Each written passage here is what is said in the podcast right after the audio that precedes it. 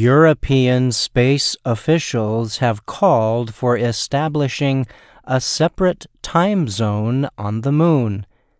The European Space Agency, ESA, said the idea was discussed at a recent meeting held at the agency's Space Research and Technology Center in the Netherlands.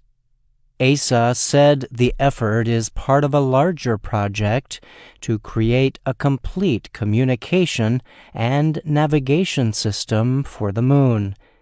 Space officials say such a system will be necessary to support a growing number of planned launches to the Moon in coming years.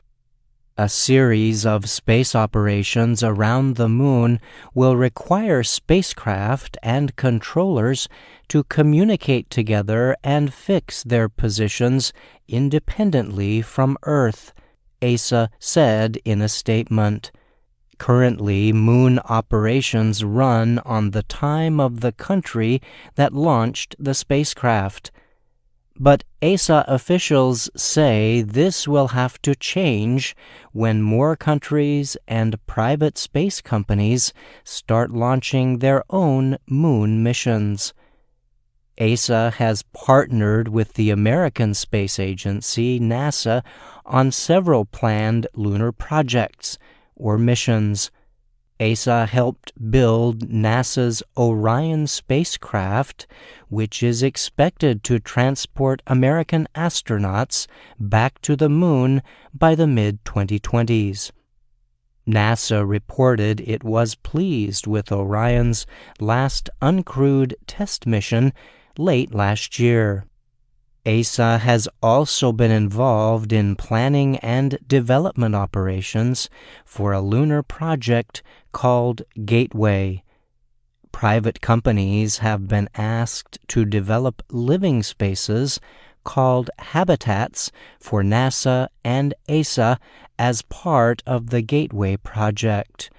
NASA has described Gateway as a small spaceship that would remain in orbit around the Moon.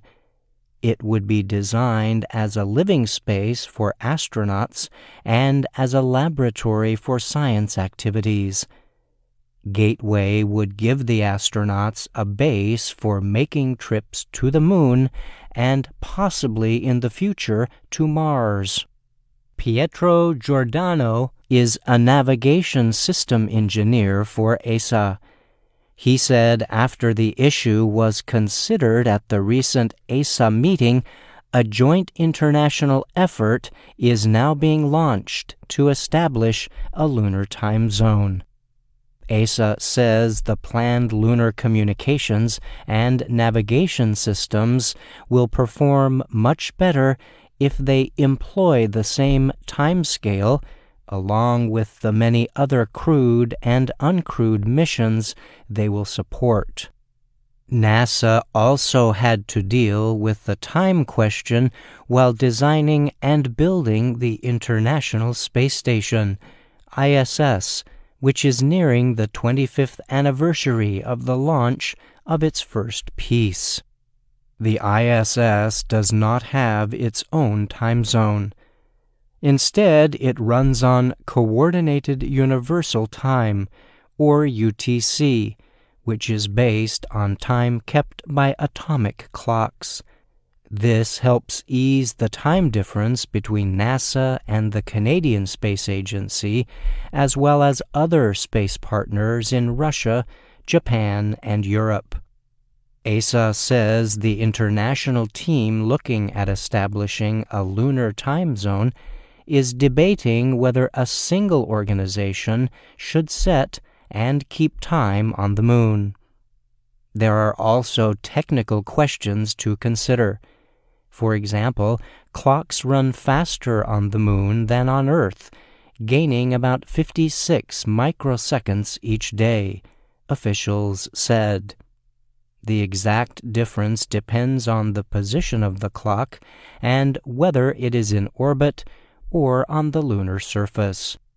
One of the most important things to consider is whether separate lunar time will be helpful and effective for the astronauts working there, said ESA official Bernhard Hufenbach.